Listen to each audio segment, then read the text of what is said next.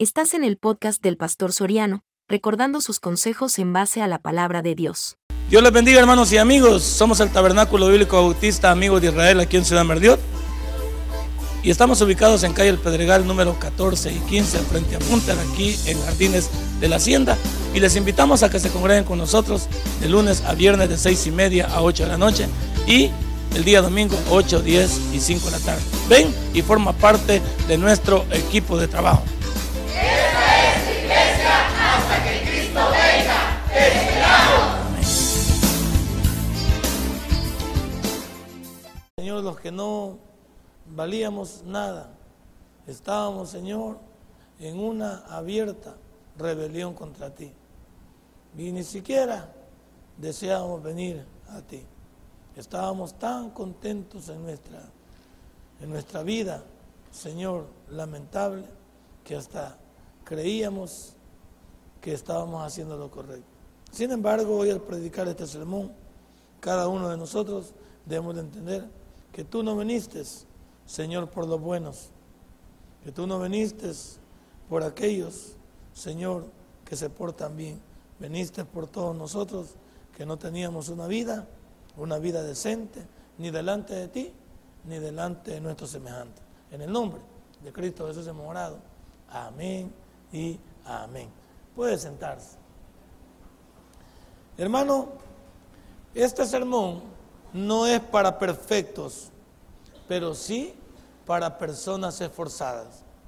Este sermón no tiene nada que ver con gente buena, con gente que crea que, que se merece el cielo. Este sermón es para aquellos que a pesar que no teníamos esperanza en nuestra vida, de alguna manera encontramos a Jesús o Él nos encontró a nosotros en una vida lamentable. Jesús, como lo hemos tratado de poner en evidencia dentro de esta iglesia, Él no vino a sanar, a dar de comer, no vino a darnos chunches, o no vino muchas veces a, a regresarnos la esposa, a regresarle el esposo, a nuestros hijos, llamamos a ver que eso es una consecuencia de lo que deberíamos de haber hecho primero. A lo que Dios le interesa primero es que le entreguemos nuestro corazón y que Él entre dentro de nosotros. Para que entonces Mateo 6:33 sea una realidad. Mas buscad primeramente el reino de Dios y su justicia y las demás cosas os vendrán por añadidura. El problema del ser humano es que muchas veces, como lo dijimos a las 10 de la mañana, cree que no necesita a Dios. Cree que pues Dios no representa nada en el, en el espacio de la vida de un ser humano, no representa nada.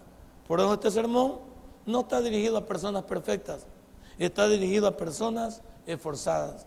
Aquellos que reconocemos que le hemos regado, aquellos que, que reconocemos que nuestra vida no ha sido un jardín de rosas, pero que Jesús le ha dado sentido a nuestra vida porque Él vino a salvar lo que se había perdido. Y ahí estábamos nosotros. En ese grupo de los que se había perdido, de en ese grupo que estábamos rebelados contra Dios, Dios nos tendió la mano. Él nos encontró. Él nos levantó. No, no podemos decir que nosotros encontramos a Dios. Yo creo que la mayoría Dios nos trajo de manera silenciosa delante de Él.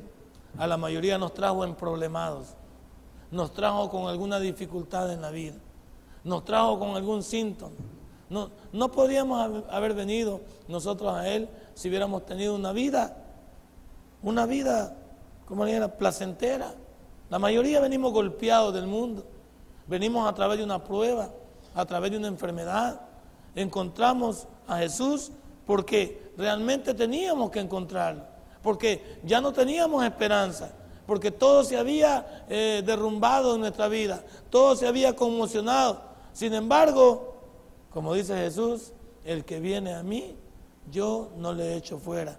Venid a mí, dijo él, los que estáis cargados y trabajados, que yo os haré descansar. Mateo 11, 28. Y usted y yo en nuestra dificultad, en nuestra prueba, en nuestro sinsabor, en nuestra, en nuestra vida lamentable, escuchamos esa voz. Y obedecimos a esa voz. Y quisimos venir y conocer y experimentar lo que Jesús tenía para nosotros. Por eso este sermón se llama Solo para lo peor de esta vida. ¿Por qué? Porque Jesús vino por lo más vil de este mundo. No me diga que usted y yo merecíamos lo que tenemos. No me diga que usted y yo éramos la última Coca-Cola del desierto. No me diga que usted vino al Evangelio porque estaba bien nice. Usted vino al Evangelio y yo vine al Evangelio porque nuestra vida era lamentable y teníamos una vida que en realidad de alguna manera dábamos hasta lástima. Ahora, yo quiero decir en segundo lugar, hablando acerca de, lo peor, este sermón es lo peor para, ¿cómo dijimos que era? Solo para lo peor de esta vida. Dios no nos vino a dar chunches, sino Él vino a darnos salvación.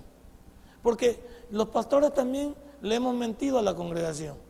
Y le hemos mentido un poquito a las personas. Venga Cristo y Dios le va a dar un carro. Venga Cristo y Dios le va a dar una casa. Venga Cristo y Dios esto. Venga Cristo y Dios le va a dar un castillo. Venga Cristo y Él se va a sacar la lotería. Venga Cristo y va a conseguir un trabajo. Venga Cristo y va a dar un negocio. No es así. Los predicadores debíamos de ser correctos. Venga Cristo y recíbale en su corazón. Vengo a Cristo y acéptele como su Salvador. Venga Cristo y haga de Jesús el Señor de su vida. Ya sabemos que al convertirnos a Él, al recibirle a Él, al ser sus hijos, entonces Él como un Padre responsable nos dará lo que nos falta. Pero no vino Jesús a darnos chunches, a darnos todos nuestra, nuestras, nuestros, ¿cómo se llama? Nuestros anhelos mundanos. No vino Él a, a tratar de regalarnos una riqueza. ¿De qué sirve, dijo Jesús, de que el hombre sea rico y pierda su alma? ¿De qué sirve que las personas tengan todo el poder del mundo si se van para el infierno? ¿De qué sirve que Jesús sane a alguien si esa persona no le recibe, se va para el infierno? ¿De qué sirve que Dios le regrese a la esposa a Sutano o Mengano, pero si esa persona no recibe a Cristo, tiene el destino del infierno? Pongámonos claros, si este sermón es solo para lo peor de esta vida, tenemos que decir que Jesús no vino a darnos nuestros caprichos, no vino a darnos esos chunches que buscamos, que serán, que vendrán a nuestra vida, pero no como la prioridad número uno. La prioridad número uno de una persona que desea venir a Jesús es recibirle y reconocerlo en su corazón. No es que nosotros vengamos con, por supuesto que Jesús usó siempre los ganchos. Él sanó, él salvó, Él de alguna manera rescató, pero siempre con un objetivo. A las personas le dijo, tu fe te ha sanado, vete y no peques más. ¿O no le digo así? Si toma tu lecho, toma tu lecho, vete y no peques más. Pero Jesús no estaba interesado solamente en bendecir materialmente a las personas, tiene que hacerlo como un padre responsable porque si los padres, dice la Biblia, sabemos dar buenas, ¿verdad? Buenas dádivas humanamente hablando. ¿Y Él? ¿Y Él que es nuestro Dios? No nos dará a cada uno. El problema de los, pastores y el problema de las iglesias que le estamos prometiendo a las personas cosas materiales y estamos descuidando la salvación. Y le tengo noticias. Hay mucha gente que está dentro de las iglesias y no es salva. Porque nunca les hemos hablado del mensaje pleno de Dios para que le reciban en su corazón. Hay mucha gente que le gusta venir a la iglesia y es simpatizante el Evangelio, pero no son convertidas. ¿Por qué te digo que no son convertidas? Porque no han dado el paso de recibir a Jesús en su corazón y recibirlo como su Salvador personal. Si las personas recibieran a Jesús como su Salvador personal, entonces realmente nos convertiríamos en hijos de Dios. Levántame el lomo. Entonces, tenemos, tenemos nosotros que estar, que estar listos a entender que Dios no vino a darnos chunches, no vino a darnos nuestros caprichos, vino a salvarnos. A Él interesa primero mi vida interior, le interesa mi alma y mi espíritu. Porque, dígame, con todos los chunches que podamos conseguir aquí, ¿se los va a llevar cuando se muera? ¿Se los vamos a echar en la cajita, el montón de pistos que tiene? ¿Se los vamos a echar ahí? La camioneta, el carro, ¿se lo vamos a meter ahí? ¿Le vamos a meter el, oro? No le digo, pues. Ya se cayó, si cae, se cae, porque... Bueno. Tienen que ayudarlo ustedes ahí, tienen que ayudarlo para que no, nos vaya, no me vaya a hacer el día a mí a sacarlo para el hospital. Entonces, ¿qué estaba diciendo? Ajá. Que nosotros tenemos que estar en el entendido que por muchas cosas que tengamos, cuando nos muramos no nos llevamos nada. O nos llevamos algo. Ah, yo creo que algunos nos entierran hasta chulones porque el pantalón puede servir a otro. Zapatos no nos ponen, nos ponen unos calcetines, pero ya los que están más viejitos. A los que les interesa que nos vean de aquí para arriba, que nos vean de alguna manera, ¿verdad? Por donde nos ponen nuestro limoncito y nos ponen con una sonrisa de guasón para que nada más eso se vea. Pero eso es todo, ¿no es cierto? ¿Qué nos llevamos ahí? ¿Cree que nos echan los relojitos? Ay Dios, este lo dejan a Carmelo González, este le puede quedar a alguien. El anillito, ay Dios, probémoslo de oro. Si es de oro, no, no, no podemos echar ahí. Si fuera fantasía, sí, pero si es de oro, no, no, no, no, no lo vamos a echar ahí. Este lo vamos a dejar, para algo nos puede servir. No, esto tenemos que ser. ¿Qué se lleva? Para lo, tufosos que somos en este mundo, lo que tenemos algunos. ¿Qué lleva? Nada lleva. Le quedan a todos los vivos y bien vivos. ¿Por qué ven a ver qué, ha dejado el cliente? Y lo acaban de enterrar y salen virados para la casa. A ver quién llega primero, a ver quién se saca la lotería. ¿Qué te llevas? ¿Qué me llevo yo y qué te llevas tú? Y por eso es a Dios le interesa. Desnudo venimos a este mundo y desnudo nos vamos. O sea, para los que no entienden bien, chulones vinieron y chulones se van a ir. O sea, no hay manera, pues. Tenemos que decir en esta hora que nos llevamos. Entonces a Jesús no le interesa venir a llenarnos de cosas, porque esas de todos modos van a caer en este mundo. ¿Y nosotros para dónde vamos a ir en la próxima vida? Óigame, no le ande diciendo a la gente que solo hay una vida. Las dos son vidas eternas. Una vida eterna en el infierno y una vida eterna en el cielo. No le mienta a la gente. Hay la vida eterna. ¿Cuál vida eterna? ¿La del infierno o la del cielo? Hay que ponerse claro. El problema de las personas en las iglesias, que los pastores no les decimos a las personas la verdad. Venga Cristo y elevar un pantalón, venga Cristo y elevar una silla, venga Cristo y elevar una casa. Y la salvación, pues. Y la vida, pues. Y lo que usted es. O sea, ¿de qué sirve que Dios me dé todo, entre comillas, si mi vida va para el infierno? Si mi vida no tiene sentido. Deberíamos de ser creyentes que entendamos en primer lugar que este sermón no es para perfectos, pero sí es para esforzados.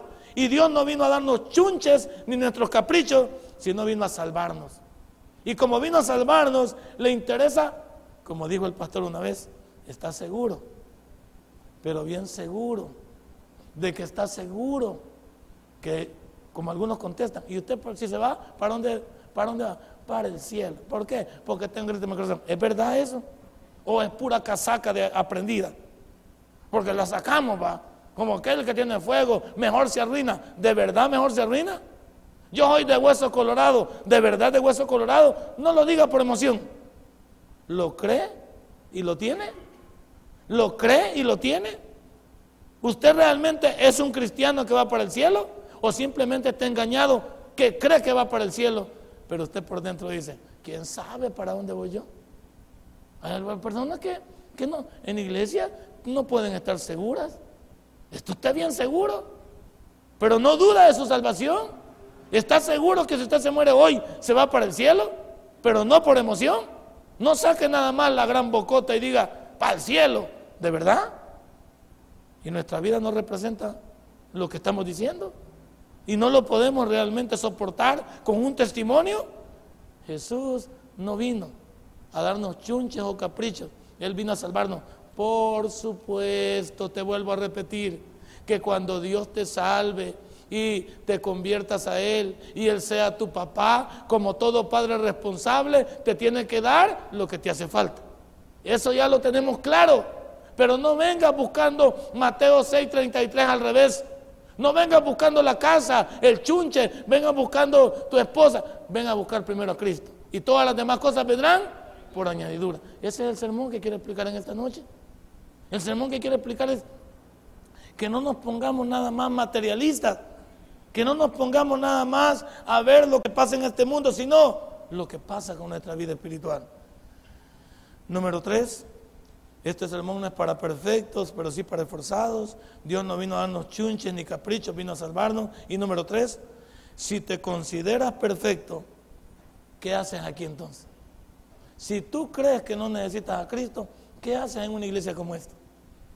Para aquellos que vienen y creen que venir a una iglesia es una costumbre, es una tradición, es nada más venir a la iglesia porque Dios me va a castigar o porque yo tengo que ir a darme mis golpecitos de pecho. Te has equivocado de iglesia. A la iglesia no se viene nada más por aparentar. Se viene porque estoy convencido de lo que yo soy. A la iglesia debo de venir porque estoy convencido de lo que yo soy. Si no estoy convencido, ¿qué hago aquí? Es como que alguien vaya a un lugar y de repente le pregunto, ¿usted qué hace aquí? Fíjese que no sé. A mí me trajeron. Yo pasando iba. Ah, entonces usted no sabe lo que hace aquí. No, entonces váyase. Porque ¿qué hace aquí? Este sermón trae la encomienda de saber, ¿estamos seguros? ¿Realmente somos salvos? ¿Realmente Jesús es el Señor de mi vida? ¿Realmente yo soy un hijo de Dios? ¿Me preocupo por mi testimonio? ¿Estoy haciendo siempre un esfuerzo? Sé que no soy perfecto, pero sí puedo esforzarme. Entonces, si tú te consideras perfecto o no necesitas a Dios en esta noche, ¿qué haces aquí? Tú deberías de estar en el cielo o deberías de estar quizás en un templo para que te adoren solo a vos pero no debería de estar aquí. Porque aquí estamos todos los que hemos sido lo más vil de este mundo.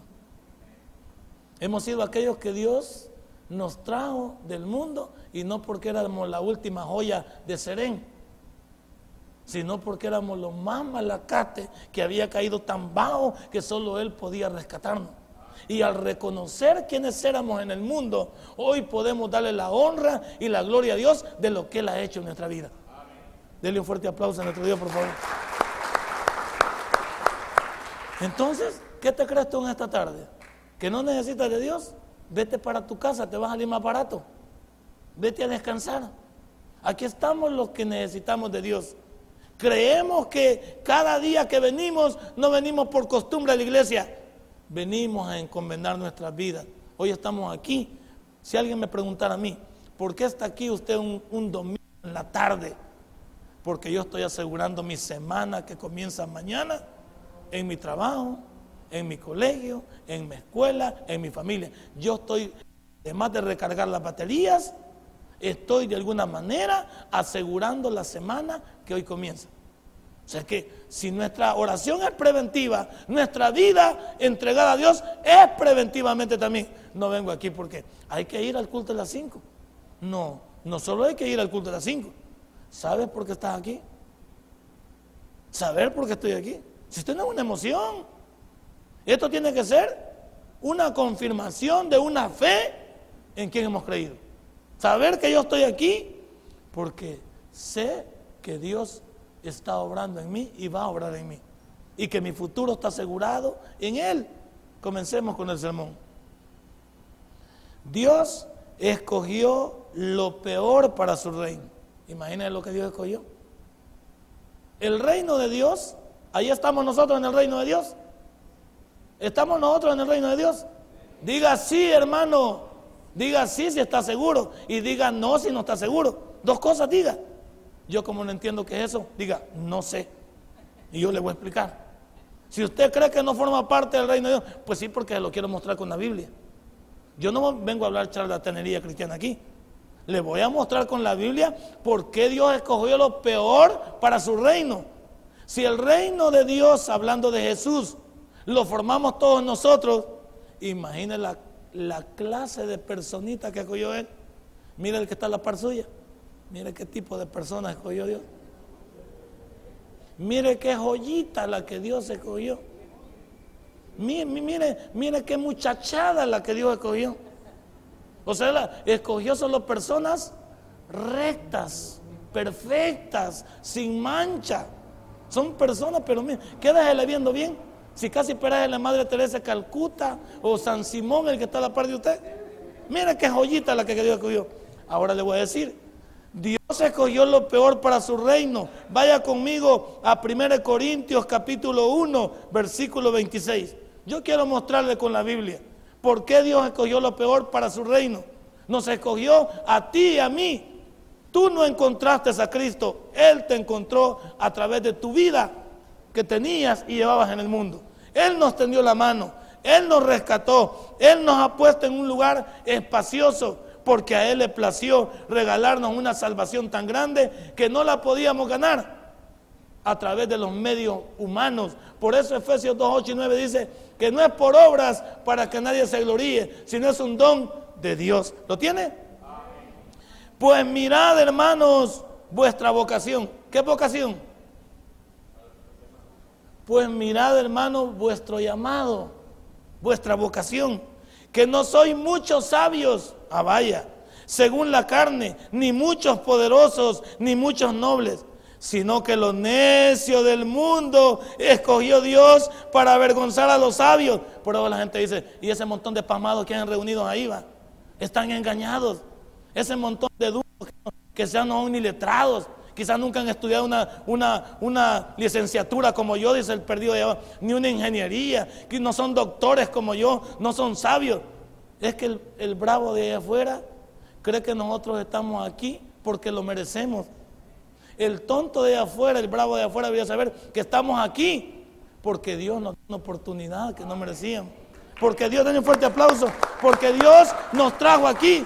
Y por eso dice el 27, sino que lo necio del mundo, que déjele viendo el de la par como está, era necio el que está a la par suyo, era un gran necio. Dígale ahí, vos sos necio, dígale. Sí, no éramos eso, pues. Yo no era, no era alguien cuerdo, era un necio. Yo en el mundo era un necio. A estas horas, ¿dónde estaba yo? En el Babalú estaba ya para terminar la jornada. Ya para echarme las últimas cervecitas. En el Babalú. Y de ahí el babalú salía a pata porque ya no tenía nada. Para llegar a la casa nada más a dormir.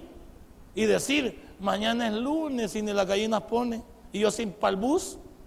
Tener que salir temprano a pata de la casa porque me había tomado toda la, toda la semana, lo de la semana me lo había tomado en guaro. Imagínense. Qué joya, ¿verdad? O sea, ¿era yo un sabio? No. Este hora aquí vamos con tío Periquito abrazados para abajo. Pues sí, imagina el desorden. Y aquí Dios, Dios nos especifica, sino que lo necio del mundo escogió Dios para avergonzar a los sabios. Y lo débil del mundo escogió Dios para avergonzar a lo, a lo fuerte.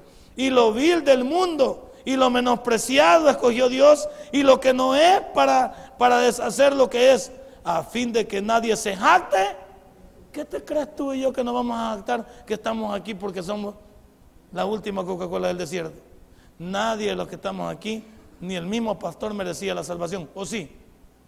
Dios no merecía la salvación. No, ya te dije, pues, que no merecíamos lo que tenemos. Es un regalo, así se llama, un don va. Un don es un regalo inmerecido que Dios nos ha entregado.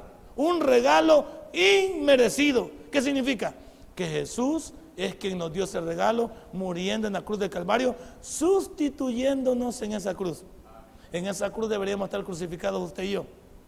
Pero a Él tomó nuestro lugar. Entonces, ahora sí ya quedó convencido por qué Dios escogió lo peor para su rey. ¿Formamos nosotros parte del reino de Dios? Sí, pero no éramos lo mejor, éramos lo peor. Y para que los de allá afuera se queden con la boca abierta, ¿qué dice el que está allá afuera? Y este no era un gran bolo, ya dijiste. Este era un gran bolo. Ahora es menos bolo. Ahora es poquito de bolo. Porque algunos siempre, siempre le dejan una, siempre le dejan un poco, va. Siempre le dejan. ¿Qué, ¿Qué crees que dice la gente allá afuera? Y este no era. Este andaba con un montón de mujeres. Andaba con un montón de mujeres. Ahora ya no. Esta vieja andaba con un montón de hombres. Sí, pero ahora la hermana ya no anda con un montón de hombres. Ahora solo tiene un hombre. Y cada hombre tiene una, una mujer. Quédese viendo la par a ver si es fiel a la, a la vida. Son fieles estos hermanos. Le ve cara fiel al que está a la par. Bendito sea Dios. Pues la, la, gente critica allá afuera. Y este no era, y este no era, y este no era. Sí, éramos. Pero Dios nos dio una nueva identidad. Fíjense, en el mundo éramos un número. Aquí en la iglesia somos. ¿En iglesia somos? En iglesia somos hijos de Dios. En el mundo éramos un número. Allá me decían a mí de apodo, me decían, ¿cómo me decían? Allá en el mundo y aquí en la iglesia, ¿cómo me dicen? Hermano, me dicen, imagínense. Semejante truán y me dicen hermano. Ahora incluso me dicen pastor. ¿Cuándo? ¿Cuándo yo? Dijo aquel. Si en el mundo, ¿cómo me trataban? Me trataban, dijo, de tantas para arriba. Me decían un montón de palabras y yo entendía, ya ni por nombre entendía, sino uno entendía siempre por lo más malo. Y cuando la gente te ve con una Biblia, ellos mismos te cambiaron el nombre y dijeron, ahí va el hermano. ¿O no dicen así? No pierdas esa identidad. Ya te, la gente te llama hermano porque te ve diferente a ellos. Y tú ya no eres un número, ya no eres criatura de Dios. ¿Qué eres? Hijo de Dios, porque somos nueva creación. Eso es lo que trato de enseñarte en esta hora. Que imagínate, le escogió lo peor para su reino. Todos los que vamos para el cielo, un montón de malacates, pero Dios nos salvó. Y nos tiene aquí purificándonos. Algunos un poquito más, otros un poquito menos. Pero de todos modos, Dios nos va a despercudir a pura prueba. Aquellos que nos falta, que nos quite algo, Dios no lo va a quitar, no te preocupes. Porque si Él nos tomó por hijo, nos va a disciplinar. Dios, el que toma por hijo y no se compone, tiene que sacudirlo. Tiene que sacudirlo para que se le quite el tufo a monte. Número dos. ¿Cómo se llama el sermón? Solo para lo peor de este mundo. Quédese viendo el que está a la par. Eso era lo peor de este mundo. Quédese viendo a mí. Esto era lo peor de este mundo. Por eso es que algunas veces cuando mis compañeros me ven de trabajo o me ven los malacates con los que me iba yo de fiesta y de parranda, dicen, y vos sos pastor, me dicen ellos. Aguantás este loco, dice que es pastor, anda vendiendo cielo falso. Así dicen, me hacen burla. Yo que no te creo que es pastor. Venite, vamos a chupar otra vez. Venite, aquí tengo dos rucas, una voz para vos y una para mí. Vámonos de parranda otra vez. Ellos piensan que sigo siendo el mismo. Y ellos me prueban, quieren ver si yo realmente estoy o no estoy. O sea, no he sido una buena joya. La gente todavía me ve y, todavía me invita a sus malos caminos. ¿Por qué? Porque ellos quieren saber de qué está hecho todavía este hombre. Ellos piensan que sigo siendo el viejo hombre. ¿Y quién me ha transformado? Cristo me ha transformado en una nueva criatura. Él no lo he hecho yo. Ah, yo ahí andaría todavía ahorita. Ahorita andaría bien bolo porque perdió el Madrid. Bien bolo. Vos también andarías bien bola porque ganó el Barcelona. O sea, siempre andaríamos dos bolos. Un bolo madrileño y un bolo Barcelona. Y si hubiéramos empatado, los dos anduviéramos del brazo y de besito porque también empatamos. O sea, a estas horas ya habría una justificación para qué? Para andar en ese mundo. En ese mundo no teníamos. A esta hora estaríamos allá, peleándonos o chillando, todo pero hoy estamos con el Señor. Y podemos ver que las cosas se pueden dar, pero ya las saboreamos diferente. Ya no nos pegan tanto. Yo me hermano Ronald aquí que estaban con sus bayuncadas. Ya estaba pensando yo hasta quitarle el culto. Esas sus que tenía aquí. ¿Por qué? Porque no le vamos a dar privilegio al mundo. Vamos a gozar, vamos a disfrutarlo. Pero una cosa es disfrutarlo y otra cosa es que me entre ya adentro y yo ya comienzo a hacerlo. No, nosotros ya lo disfrutamos diferente, ya lo vemos diferente, ya nosotros nos espaciamos. Ya le dije hermano Rona, sigue con esa payuncada. Entonces, ¿qué estoy diciendo? Que nosotros ya no le damos gloria al mundo. Y me extraña porque él en la mañana le dijo a, William, yo ya no, ya soy diferente, ya no me gusta. Pero hoy veo que no ha cambiado mucho el hermano Ronald. Ya veo que sigue siendo el viejo hombre. Lo que pasa, lo que pasa es que el hermano Ronald nunca pensó que iban a ganar. Y hoy que ha ganado, pues ha sacado pecho y ya se, viene y se siente la, la verdad, se siente la, la. Entonces, ¿qué te estoy diciendo en esta hora? Que Dios en realidad tiene un plan para nosotros. Y que la vida que llevábamos no era una vida buena, pero a Dios le plació darnos. Ahora fíjese, vamos al número dos. ¿Quiénes son los privilegiados? ¿Quiénes son los privilegiados? Nosotros, los más vil de este mundo, los que no tenía esperanza, los que andábamos perdidos. Mire, Dios nos, nos trasladó de no valer nada, nos ha dado un privilegio de ser sus hijos. Nos dio un nombre, o no dio un nombre, porque hoy tenemos un apellido. Gracias a Él tenemos un apellido. Somos hijos de Dios. Entonces imagínate, antes no teníamos un apellido, éramos bastardos. Nos preguntaban quién es tu tata y decíamos, no sé. Pero nuestro tata era el diablo. Sin embargo, que venimos a Cristo, nuestro Padre es Él. Y Él nos ha dado el privilegio no solo de ser sus hijos, sino que nos ha dado el privilegio de ir con Él a la gloria. Nos va a llevar a un lugar donde le vamos a adorar por toda la eternidad y donde vamos a reconocer quién es Él. Vamos a Mateo capítulo 21 porque no es charlatanería cristiana. Es un sermón que va apoyado en versículos bíblicos que de todas maneras en esta iglesia somos cristocéntricos y bibliocéntricos. Así que estamos ahí. ¿Quiénes son los privilegiados? 21-31, señor eh, Leonor.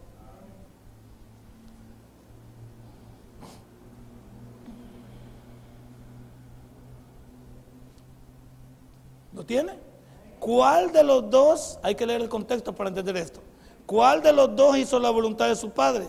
Dijeron ellos, el primero. Jesús les dijo, de cierto os digo que los publicanos y las rameras van delante de vosotros al reino de Dios. ¿A quién le estaba hablando Jesús? A sus hermanos judíos les estaba hablando. Y les dicen, señores, ustedes que se creen solamente mi pueblo, y en realidad lo son, les tengo noticias. Las rameras y los publicanos van adelante de ustedes.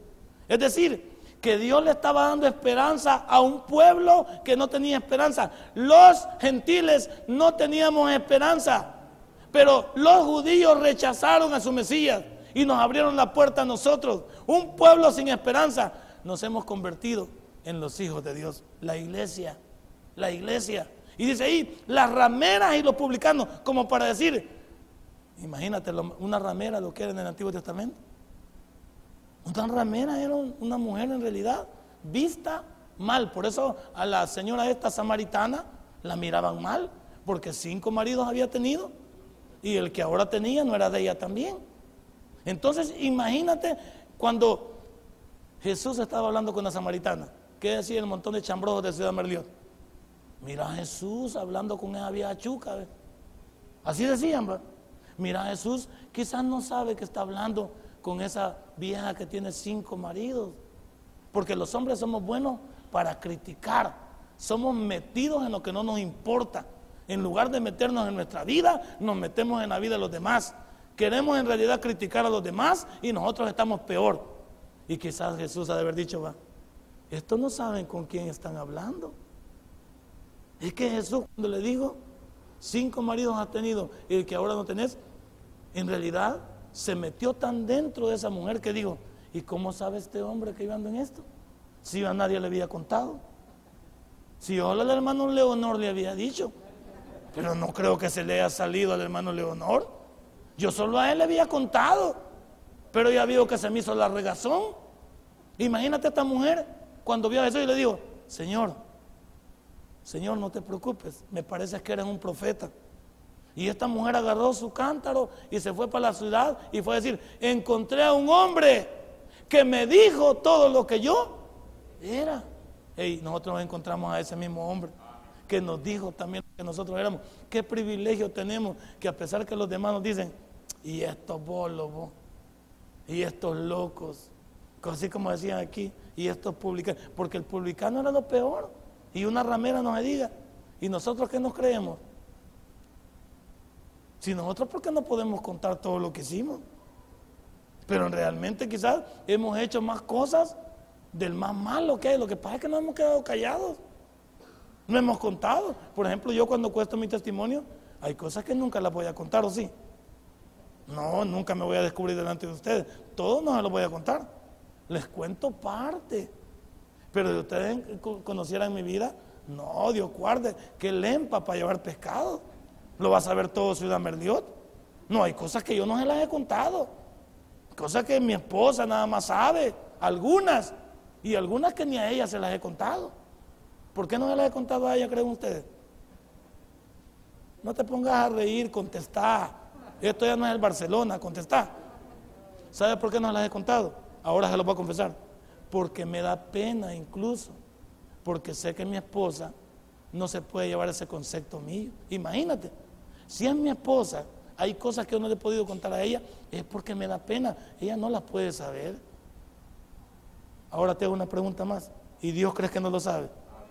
Él sí sabe, se me soriano, se lo voy a contar yo. Yo que te conozco a vos, yo se lo voy a contar. Y yo que le digo al Señor, Señor, no me descubras, por favor. Y por eso el Señor cuando venimos a Él, nos preguntó algo cuando venimos a Él. No nos preguntó nada. A mí ni me preguntó de dónde venía. De goma venía, pero no me preguntó. Venía tal vez de algún desorden, no me preguntó. Bendito sea Dios que en Dios no me cuestionó cuando vine. Pero si hubiera venido delante de Leonor, ¿qué me hubiera dicho? Usted no puede entrar aquí, hermano. Porque usted de plano está más podrido. Así es que váyase porque usted está lleno de lacra. Usted está lleno de peste. Si fuera sido Leonor el que esté en la puerta, no me deje entrar. Porque el hombre así es. El hombre siempre cree que uno no ha hecho nada y los demás son los que han hecho. Siempre uno se pone como perfecto. Bendito sea Dios que cuando venimos a Él, Él no nos preguntó nada. Él no nos preguntó nada. ¿Qué te estoy diciendo en esta noche? Que somos unos privilegiados. Unos privilegiados porque el mismo Dios dice, señores, ustedes son mi pueblo natural, ustedes son Israel, pero les tengo noticias. Los publicanos, los que ustedes critican, y las rameras que ustedes critican, van delante de ustedes. ¿Al reino de dónde? Al reino de Dios. No, no vamos, no vamos para otro lado, vamos con Él. Hermano, ¿cómo se llama el sermón? Solo para lo peor de este mundo. Y cuando diga solo para lo peor de este mundo, diga solo para mí, diga. Sí, diga hoy. Este sermón ya no se llama solo para lo peor de este mundo. Y cuando usted conteste, dígame, este sermón es solo para mí. Aquí a los que vamos a sacar nada más de, vista es a los jovencitos que nunca han hecho nada, que son nuestros hijos. Ellos no han probado el mundo. Pero de ahí todos los malacates que vemos aquí, voltea a ver de la par a ver si es malacate. ¿qué está? Si no es joven, es malacate. Por ejemplo, si yo volteo a ver a Cruz y él me voltea a ver a mí, casi nos aruñamos los dos. Si casi nos aruñamos los dos.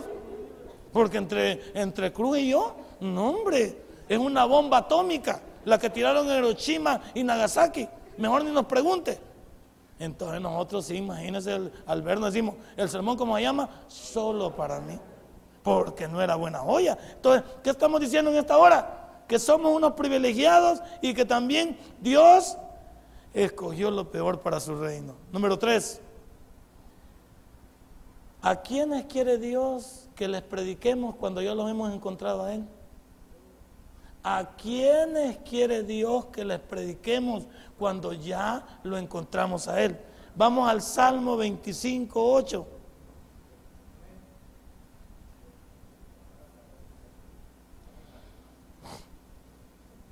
¿Lo tiene? Bueno y recto es Jehová, Él sí. Por tanto, Él enseñará a los pecadores, Él sí. Usted y yo, Él ya nos enseñó el camino. Ahora nosotros es un privilegio enseñarle el camino a otro. Por eso Él dijo en otra porción, ir por todo el mundo y predicar el Evangelio a toda. Y fíjese una cosa, Señor, usted y señorita que está aquí, caballero que está aquí, cuando Dios nos manda a predicar la palabra, no vamos a ir con prejuicio. No podemos, porque los cristianos somos unos grandes bayuncos también, andamos diciendo, pero esta es prostituta pero aquel es bolo, aquel es drogo, pero aquel es, aquel es marero. ¿Y? ¿Y tú qué eras? ¿Y yo qué éramos? ¿Éramos mejor que ellos? Cuando yo voy con prejuicios con la gente, yo estoy haciendo excepción de personas. Y te, y te tengo noticias, si Dios hubiera hecho excepción de personas con nosotros, no estuviéramos aquí, sino en el infierno. Por lo tanto, tú y yo cuando vamos a predicarle a, alguien, no vamos con prejuicios. Le vas a hablar al que esté enfrente de ti. Sea marero, sea extorsionista, sea una prostituta, sea una lesbiana, sea un homosexual, sea, sea un alcohólico. Tu deber es predicarle. Ahí andamos por la calle escogiendo a quién le predicamos. A este no, tiene cara de marero. A este no, tiene cara de bolo. A este no, tiene cara de lesbiana. ¿Y quién te manda a ti a hacer elección de personas? Nosotros vamos y a la persona que encontremos tenemos que hablarle del mensaje de Dios. Dios es quien transforma o yo transformo. Dios transforma. Entonces, ¿quién soy yo de metido? Yo no soy ningún metido para meterme en la obra del Espíritu Santo. Solo Él puede cambiar y regenerar a las personas. Nosotros hacemos la labor de convencerlos para que vengan a Dios. Entonces, no vayamos por el mundo haciendo sesión de personas. Es más, hay algunos que vamos tan bayún que decimos, a este no le predico para que se vaya para el infierno. Imagínense qué tipo de hermano es ese. Esa vieja que me cae mal, que se vaya para el infierno, aunque yo, yo voy para el cielo. Mira qué tipo de hermano. Este tipo de hermano agónico. Este tipo de hermano conflictivo. Si quién eres tú para negarle la salvación a alguien. Si alguien nos hubiera negado a nosotros la palabra, ¿dónde estaríamos? Hermano, Dios quiere que le prediquemos a lo peor de este mundo porque nosotros éramos lo peor de este mundo. ¿Quién te crees para hacer diferencia de otros si Jesús nos permitió a nosotros entrar? Y ahora muchos no queremos que otros entren. Imagínense usted. Nosotros entramos aquí a la iglesia, Dios nos recibió y ahora nosotros cerramos la puerta. Viene un borracho y le decimos, usted no puede entrar aquí. Y el borracho dice, menos mal que son hermanos. Y no me dejan entrar, imagínense. No me dejan entrar. Vemos que, entra ahí. Esta es prostituta. ¿Y? Que entre. ¿Cuál es tu problema, pues? Que entre. Y que este muchacho tenga cuidado que es marero. ¿Y? Que entre. ¿Cómo va a conocer a Cristo, pues? Nosotros le cerramos la puerta a la gente. Y si Cristo no hubiera cerrado la puerta a nosotros, ¿dónde estaríamos, hermano? Mejor no digamos. ¿Cómo se llama el sermón? Solo para mí. Eso, así me llega. Solo para mí. Porque yo era lo más vil de este mundo. Y Dios me abrió un espacio. Hermano, no se preocupe cuánto ha pecado. Si nos hubiéramos preocupado y le andamos diciendo a la gente, usted es pecador, usted no cabe. ¿Cómo que no cabe? Usted no debe preocuparse cuánto ha pecado. Por supuesto que cuando ya somos salvos, ya no hay que andar en esos líos. Porque hay cristianos que son salvos y siguen en su, en su menjuro, en su desorden. No. Una vez que somos salvos, nuestra vida tiene que ser diferente. Estamos hablando que no se preocupe cuánto ha pecado cuando usted viene al Señor. ¿O cómo venimos al Señor? No, algunos dicen, mire Señor, quisiera recibir a Cristo. No, porque yo he matado. Y no estamos preguntando a cuántos ha matado. No, pero yo he violado. Ni nos interesa eso. No, pero que yo he hecho. Mire, todo lo que usted ha hecho ese es su problema cuando usted venga con Dios.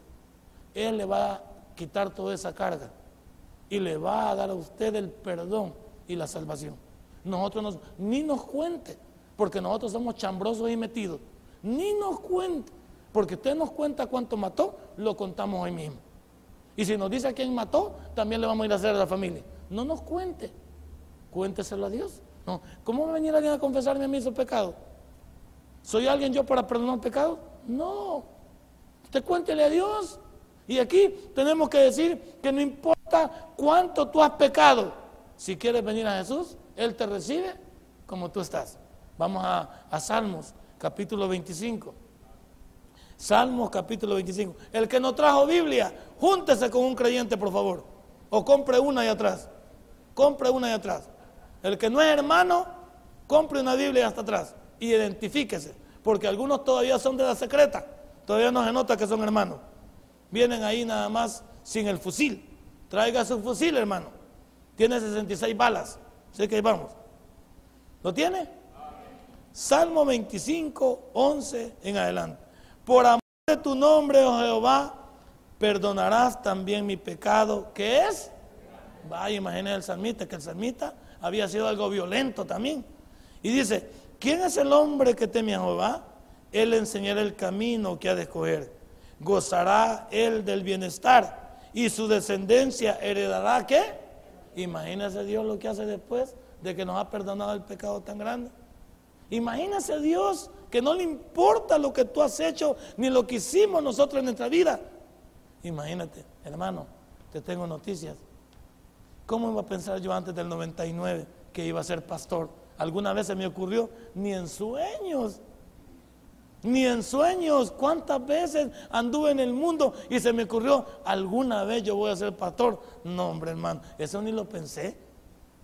Jamás iba a pensar que iba a estar delante de, una, de unas personas y poder hablarles si mi vida no, no tenía esperanza. Incluso yo pensaba que tenía que morirme, porque mi vida era un desmadre y que valía más muerto que vivo. ¿Cómo me iba a poner a pensar que iba a ser? Pues ni, primero, hermano, ya de hermano ya es un avance. Y luego imagínate que yo iba a ser pastor. No, hombre. Y si le hubiera dicho a mis compañeros, mira, yo voy a ser pastor, se hubieran reído más rápido de mí. Pero ¿qué plan Dios tenía para mí? Perdonándome un pecado tan grande en lo que me transformó. Pero usted no se queda atrás. ¿En qué lo transformó Dios a usted? ¿En qué lo transformó Dios a usted? Imagínese usted hoy cuántas personas le respetan porque usted es cristiano. ¿Cuántas personas han aprendido incluso a que usted le piden oración por su familia? ¿Cuándo, iba a orar usted por un enfermo? Usted no, no oraba por enfermos, los mataba porque estorbaban. Nosotros no orábamos por enfermos. ¿Cómo íbamos nosotros a orar por alguien que estuviera preso? Que se pudra por malvado. Así decíamos. Porque ha sido tan malo que se pudra. Pero en el Evangelio, ¿cómo hemos hallado misericordia? ¿Sabes por qué hemos hallado misericordia en el Evangelio? Porque nosotros recibimos de esa misericordia. ¿Cómo podríamos ser ingratos nosotros de señalar a alguien, acabarnos a alguien, si Dios nos hubiera podido acabar a nosotros? No se duerme, hermano. Estamos en el culto. Entonces, imagínense, ¿cómo? Menos mal que es diácono el hermano, pero no fuera diácono se hubiera caído. Entonces, imagínense. No, ¿cómo es eso? ¿Cómo es, ¿Cómo es eso, hermano? Y menos mal que estoy con fuego. Que está nerviosa, me dicen a mí. Y si se cae, van a creer que yo estoy botando gente aquí. Entonces, imagínense. Imagínense lo que somos. No, hermano, no se preocupe cuánto ha pecado. Si le puedo llamar hermano y usted está aquí y no se convierte porque es demasiado pecador. Todos hemos sido demasiado pecadores. Y realmente no teníamos esperanza, pero Dios nos abrió sus brazos y nos salvó. Número 5. ¿Sí? Número 5. ¿Cómo se regeneran los malos? Buena pregunta, va. ¿Cómo se regeneran los malos? La contesta Mateo 6, 20 y 21.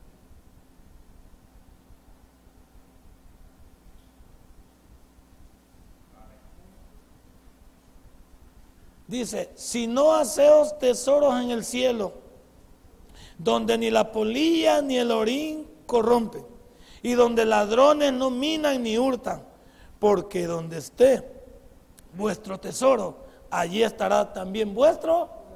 ¿Qué significa?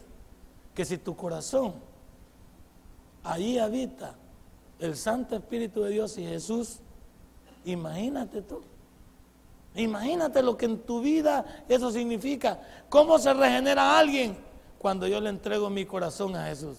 Por eso le decimos, o vayamos, para ser más específicos, a Romanos capítulo 10, ¿verdad? Romanos capítulo 10, hermanos evangelistas, hermanos discípulos, hermanos que enseñan la Biblia. ¿Qué dice el, capítulo 10, versículo 9 que nos acompaña en esta tarde?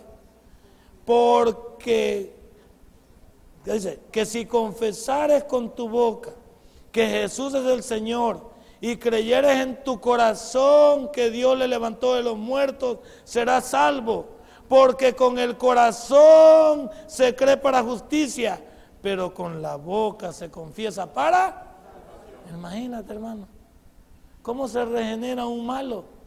Solamente entregando su corazón a Jesús. ¿Cómo nos regeneramos nosotros? Solamente le dijimos, Señor, este corazón está aburrido. de sufrir, de luchar. Pertenecíamos, Señor, a la iglesia, pare de sufrir. Ahora, Señor, queremos descansar en ti y que tú nos recibas con tus brazos abiertos y nos des la oportunidad de ser alguien en esta vida.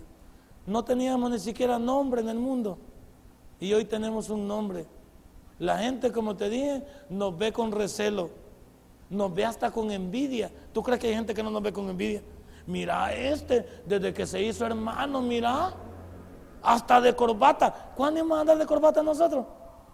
Yo andaba con unas chancletas chucas, con unos, este, con unos chores todos desorbitados y enseñando mis peretetes así, las canillitas todas chucas. Y andaba con mi camisa este, recortada, como que era loco, con mi pelo así, ni peinado. Y la gente me miraba y decía, ¿y este marihuano qué onda? Así tal vez decía la gente, ¿y este marihuano? Y ahora cómo me veo? Negrito, fellito, pero me veo regular con corbata. Me veo diferente, limpito. La señora, mira cómo me viste la señora. Cuando usted me vea mal, la señora me ha vestido. A mí en el, en el mundo me decían caja fuerte porque no me encontraban la combinación. Pero hoy que me casé, la señora, yo no puedo combinar, yo me pongo rojo con verde. Y me da igual.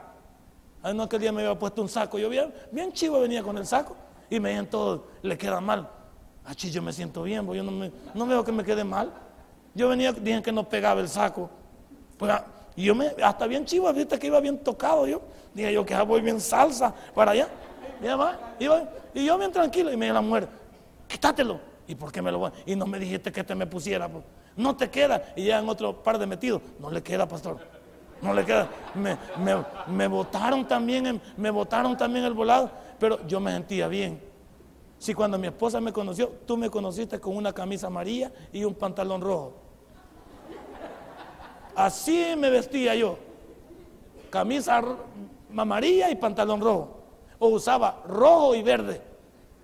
Un día me vestí todo de negro, así como yo, todo de negro. Y yo me sentía bien. El zorro me decía. Yo tranquilo. No, yo me siento bien. Yo me pongo cualquier cosa y no me atropella nadie. Y todos se me pueden caer viendo y yo digo, ¿te gusto? ¿O qué? Ese no es problema. Cuando tú te sientes bien en estas cosas, no hay ningún problema. Por eso te digo, la gente de afuera hasta nos ve con envidia. Dice, mira, ese hermano, saber que se cree. ¿Sabe que nos creemos? Hijos de Dios nos creemos. Denle un fuerte aplauso a nuestro Dios. Padre, buen Dios, te damos gracias en esta noche. Gracias, mi Señor, porque tú escogiste lo peor de este mundo. Nos escogiste a nosotros. Si este mensaje ha impactado tu vida, puedes visitarnos y también puedes buscarnos en Facebook como Tabernáculo Ciudad Merliot. Sigue con nosotros con el siguiente podcast.